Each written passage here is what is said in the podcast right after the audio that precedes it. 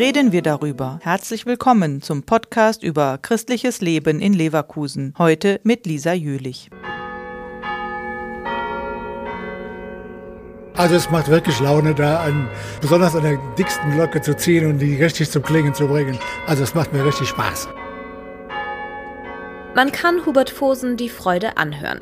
Er ist einer von sechs Bayerleuten in Leverkusen-Bürich. Bayern, das ist eine ganz besondere Art des Glockenspiels, erklärt Bayer-Kamerad Hans-Peter Grümmer.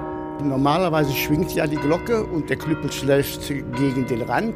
Beim Bayern ist die Glocke still oder hängt still und der Knüppel wird an den Glockenrand gezogen, dort fixiert mit einem Seil und dann zieht man an dem Seil und dann entsteht der Ton. Bayern hat eine sehr alte Tradition. Bis zum Krieg wurde in Bürich regelmäßig gebeiert, dann schlief die Tradition ein. Seit den 90ern wird die Tradition aber wiederbelebt. Hubert Fosen war damals sofort begeistert. Da kommt mein Freund eines Tages an und sagte, hast du Lust, das mitzumachen?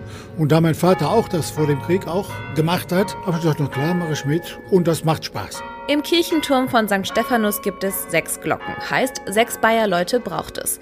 Jeder an einer Glocke können so Melodien gespielt werden. Das ist das Besondere am Bayern. Wir haben Gott sei Dank hier in Bürich sechs Glocken. Wir könnten fast eine Tonleiter spielen. Allerdings fehlt uns ein Ton, der F-Ton fehlt uns, aber sonst alles in S-Dur und B-Dur. Tonarten können wir alle Lieder spielen, wie wir wollen. Mittlerweile wird wieder zu allen hohen Feiertagen, zu Kirmes und zu Karneval gebeiert.